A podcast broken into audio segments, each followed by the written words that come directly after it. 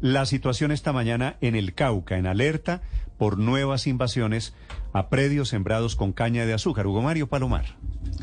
Néstor, aumenta el temor en los territorios donde los ingenios y las comunidades afro y campesinas siembran caña de azúcar en el norte del departamento del Cauca. Desde la semana pasada se han venido presentando nuevas invasiones de predios. Hay a esta hora tres haciendas invadidas en zona rural del municipio de Miranda. En esa zona del suroccidente colombiano se han presentado también ataques con machete por parte de comunidades indígenas, hombres encapuchados que han llegado a estos predios para sacar de estos lugares a los trabajadores de la agroindustria de la caña de azúcar, pero además se han levantado cambuches y se han destruido cultivos de caña de azúcar. Los gremios económicos del suroccidente del país han enviado una carta en las últimas horas al gobierno nacional pidiéndole que intervenga en este conflicto por tierras allí en el norte del Cauca y que sobre todo haga respetar la propiedad privada y en las últimas horas, Néstor, lo más grave, un grupo armado ilegal hizo presencia en la zona rural de Corinto, secuestró a dos trabajadores, lo liberó, pero después de robar sus pertenencias y su vehículo, Néstor. Gracias, Hugo. Claudia Calero es la presidenta de Azocaña, la Asociación de Cultivadores de Caña de Azúcar. Doctora Calero, buenos días. Buenos días, Néstor, a su mesa de trabajo y a toda la audiencia. ¿Qué está pasando con estas nuevas invasiones, con estas nuevas agresiones e intimidaciones? ¿Tienen ustedes alguna explicación de nuevamente este fenómeno? Néstor, desde hace siete días específicamente se vienen registrando nuevas invasiones a nuevos predios en el norte del Cauca.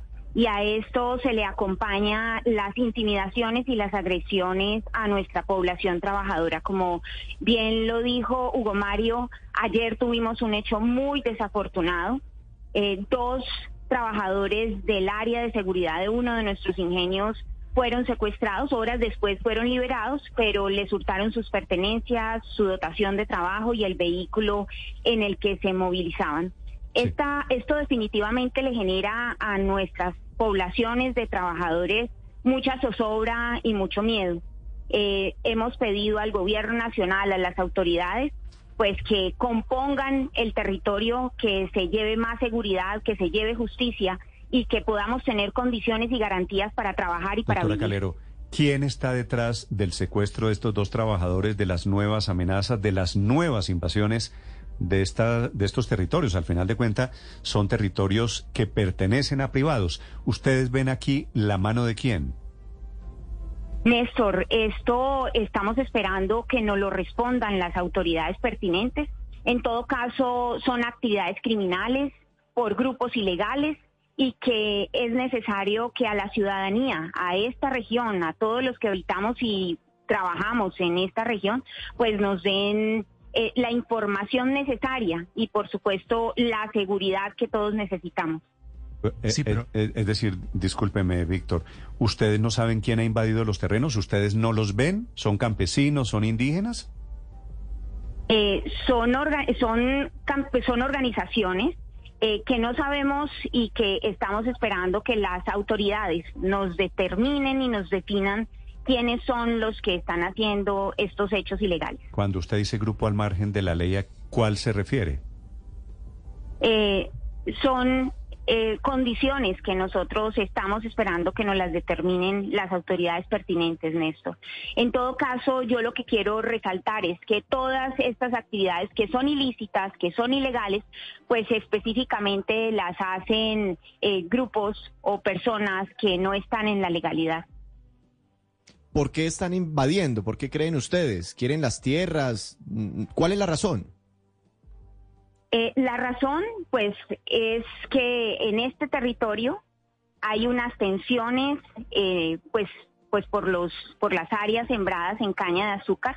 Lo cierto es que este sector está generando 286 mil empleos directos e indirectos, que de este sector no solamente eh, dependen los que siembran la caña y los que la procesan, sino de un sinnúmero de empresas que están articuladas a este clúster y que generan también empleos, que son pymes, ni pymes, que son pequeños emprendimientos que de una u otra manera se articulan a este circuito de producción.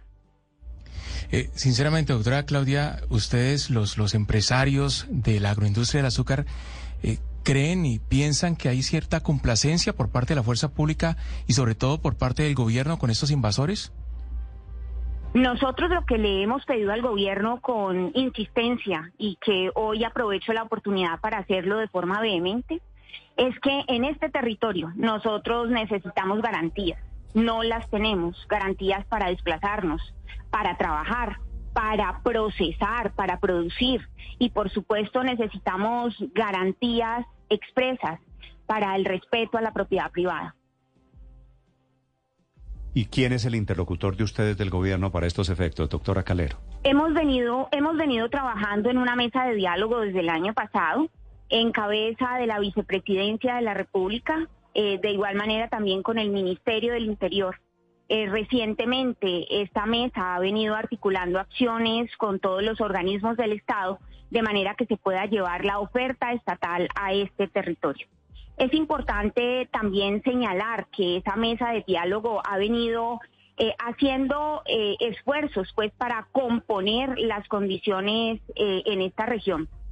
Sin embargo, creo que deben haber mayores esfuerzos de manera que esa oferta estatal también configure mm. condiciones para la seguridad y la justicia. Este es el reclamo, este es el llamado desde los ingenios azucareros nuevamente en etapa de intimidaciones, de amenazas, de invasiones. Gracias, doctora Calero, la presidenta de Azucaña, Claudia Calero, esta mañana en Mañanas Blue.